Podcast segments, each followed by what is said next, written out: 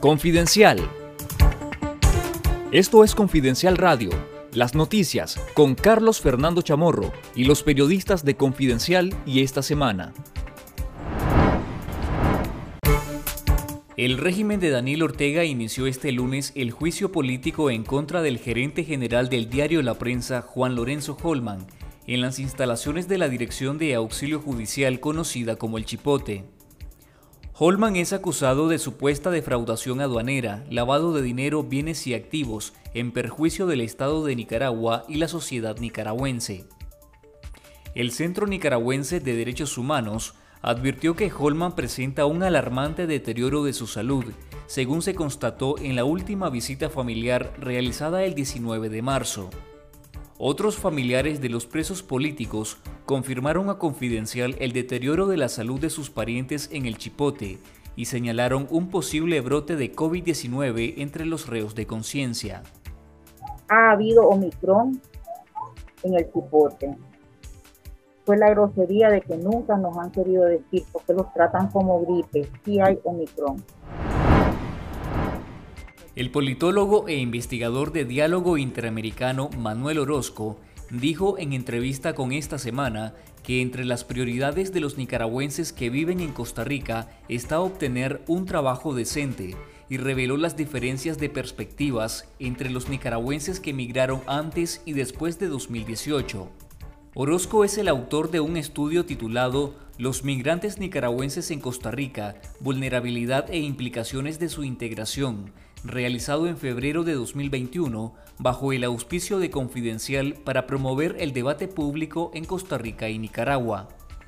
Los hallazgos y las conclusiones de este estudio plantean diversos desafíos al gobierno costarricense en la víspera de las elecciones del 3 de abril y a la sociedad civil de Costa Rica y Nicaragua sobre la integración de los migrantes nicaragüenses, que el autor define como un proceso que continuará en ascenso en 2022 cuando les preguntamos qué es lo que ha sido lo más difícil para adaptarse, para hacer vida en Costa Rica, eh, los recién llegados te dicen la mitad básicamente es encontrar trabajo.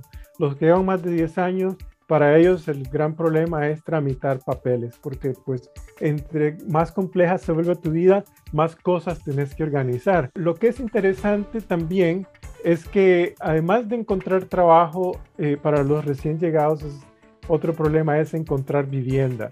Eh, no solamente es el tema de los papeles de solicitud de refugiado, pero también encontrar un lugar a donde vivir.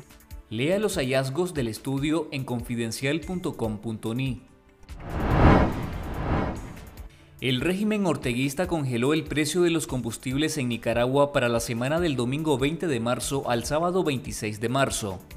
Un comunicado conjunto del Ministerio de Energías y Minas y el Instituto Nicaragüense de Energía informó sobre el congelamiento de los precios de los combustibles y el gas licuado para evitar afectaciones a los consumidores por las alzas internacionales del petróleo. Según estas instituciones, el congelamiento se hizo desde la semana anterior. En Managua el precio de la gasolina super se mantiene en 45.80 córdobas el litro, la regular en 44.64 y el diésel 41.37 córdobas. Los precios varían según las estaciones y estos aumentan en los departamentos del interior del país. El gobierno de Vladimir Putin en Rusia prohibió en el país las actividades del gigante tecnológico Meta, matriz de Facebook, Instagram y WhatsApp, al considerarlas una organización extremista por permitir supuestos llamados a la violencia contra rusos. Queda prohibida la actividad de la multinacional estadounidense Meta Platforms de ofrecer las redes sociales Facebook e Instagram en el territorio de la Federación Rusa por actividades extremistas, señaló un tribunal del gobierno ruso. Esta decisión no se aplica al servicio de mensajería de WhatsApp de Meta, debido a que no contiene funciones para la difusión pública de información, añadió la autoridad.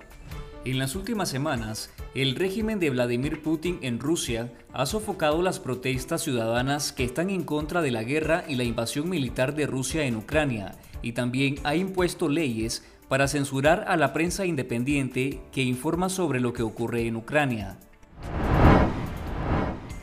En nuestro canal de YouTube Confidencial Nica, le recomendamos la nueva edición de la última Mirada News con Juan Carlos Sampié titulada El amor de Dante Mossi, Baby Kim en Managua y la muerte a la sonrisa.